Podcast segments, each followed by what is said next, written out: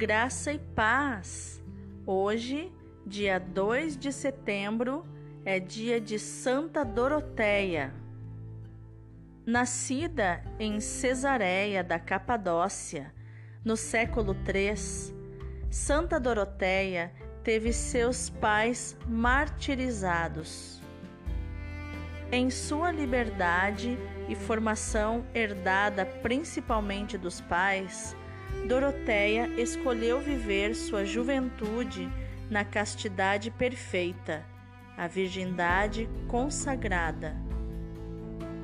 Em jejum e com muita oração, atraindo desta maneira a afeição daqueles que eram testemunhas de sua humildade, doçura e prudência.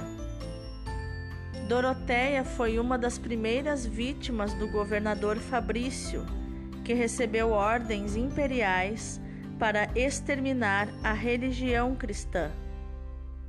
Após um interrogatório que não a fez renunciar a Jesus, ela continuava cheia de alegria e dizia: Tenho pressa de chegar junto de Jesus, meu Senhor que chamou para si os meus pais. Teófilo, um advogado, em tom de brincadeira, disse para Doroteia que enviasse do jardim de seu esposo frutos ou rosas, e Doroteia, levando a sério, disse que se ele acreditasse em Deus, ela faria o que ele havia pedido.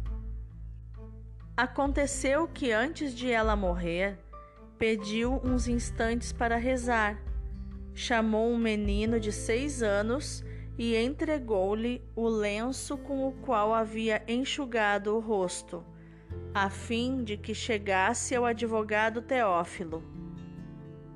O menino entregou o lenço justamente na hora em que Doroteia foi decapitada, no ano de 304 e Teófilo entendeu a mensagem de Cristo, de perseguidor de, dos cristãos, converteu-se pelo testemunho e intercessão da Santa Mártir, aceitando livremente morrer decapitado por causa do nome de Jesus.